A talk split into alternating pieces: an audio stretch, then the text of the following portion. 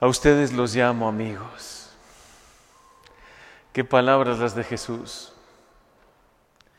Quien no se conmueva con estas palabras es que tiene un corazón realmente endurecido o no ha entendido lo que Jesús nos quiere decir. A ti Jesús te llama amigo.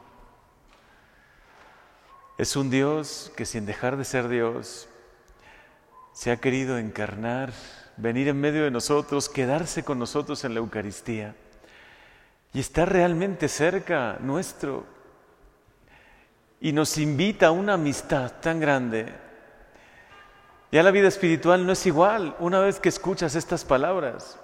Jesús te llama su amigo. ¿Cómo no vas a, a pasar tiempo con Él? ¿Cómo no vas a intentar escucharle, acercarte a Él, aprender a escuchar su voz? ¿Cómo no vamos a poner todos los medios que están a nuestro alcance para que de verdad esta amistad también sea correspondida por nuestra parte? Porque dos no son amigos si uno no quiere. Si Jesús te llama amigo, te está invitando a que tú abras tu corazón, a que de verdad lo busques, hables con Él. Ya no solo como una relación de Dios con su criatura, ¿no? Que seguirá siempre siendo nuestro Dios, nuestro creador, pero Él quiere ir más allá.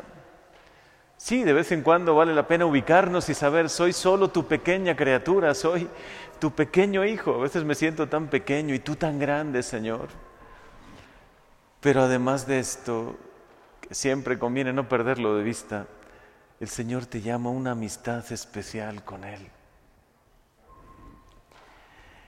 Y además hoy te dice, y nadie tiene un amor más grande por sus amigos que el que da la vida por ellos. Te lo está recordando Jesús para que nunca lo olvides. ¿Sabes cuánto te ama Él? ¿Qué amigo tan fiel es? Un amigo tan cercano, un amigo tan especial que ha llegado a dar la vida por ti, créelo. Porque cuando uno lo cree y cuando uno lo hace vida esto, tu vida cambia. Señor, has dado la vida por mí. De verdad por mí, personalmente por mí. Has querido ofrecerlo todo. Y luego te dice, es que ustedes son mis amigos. Eres mi amigo. Pero quieres de verdad serlo. Quieres corresponder a esta amistad que tengo por ti. ¿Quieres por corresponder a este amor tan grande, tan infinito que, que tengo por ti? Haz lo que te pido. Hagan lo que yo les mando. No te pide tanto, el Señor no te pide tanto. Te da tanto a cambio y te pide poco. Te pide que seas fiel a su amistad, a la vida de gracia, a los mandamientos. Es impresionante cuando escuchamos en la primera lectura, en los, en los Hechos de los Apóstoles, una frase que vale la pena que hoy la mediten, que la graben en su corazón. El Espíritu Santo y nosotros hemos decidido.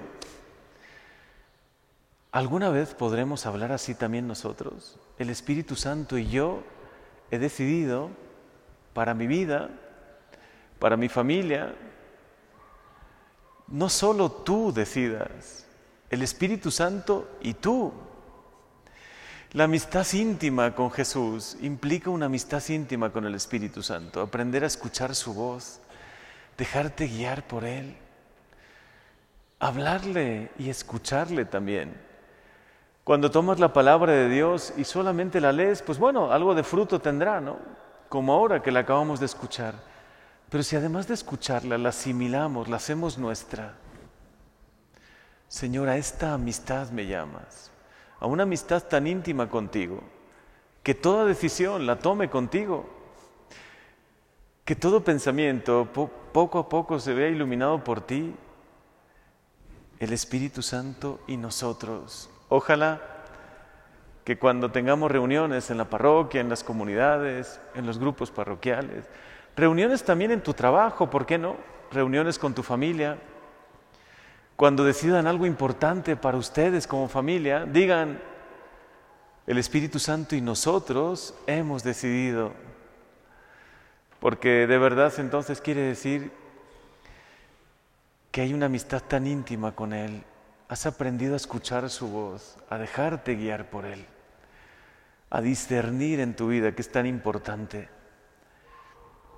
Con esto voy terminando. Les comparto que la iglesia está comenzando un camino muy bonito.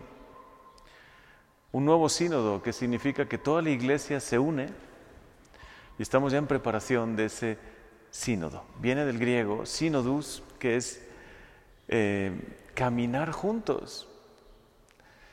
Y yo me puse a pensar, ¿y dónde comenzó la iglesia a caminar junto con Jesús?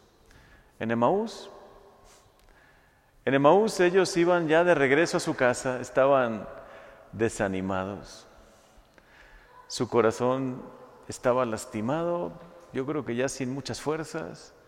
Nosotros pensábamos, nosotros creíamos, pero Jesús se puso a caminar con ellos. Y ahí comenzó el primer sínodo, caminar junto con Jesús.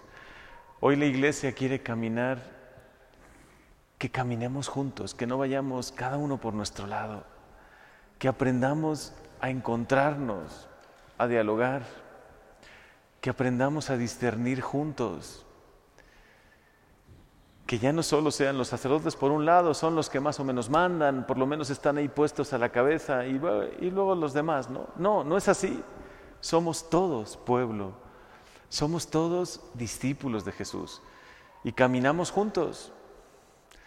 No puede ir el pastor por un lado y las ovejas por el otro. No puede ir el padre de familia por un lado y sus hijos por el otro. No pueden cada uno caminar independientemente. Caminemos juntos. Y eso es a lo que nos invita también el Señor hoy con esta frase. El Espíritu Santo y nosotros vamos a caminar juntos, vamos a discernir juntos, vamos a tomar decisiones, pero juntos. Esto es iglesia. Iglesia es unidad, comunidad, no individualismo. Señor, llénanos hoy con tu Santo Espíritu y haznos sentir la voz de Jesús que me llama amigo, que hoy me invita a una grandísima amistad.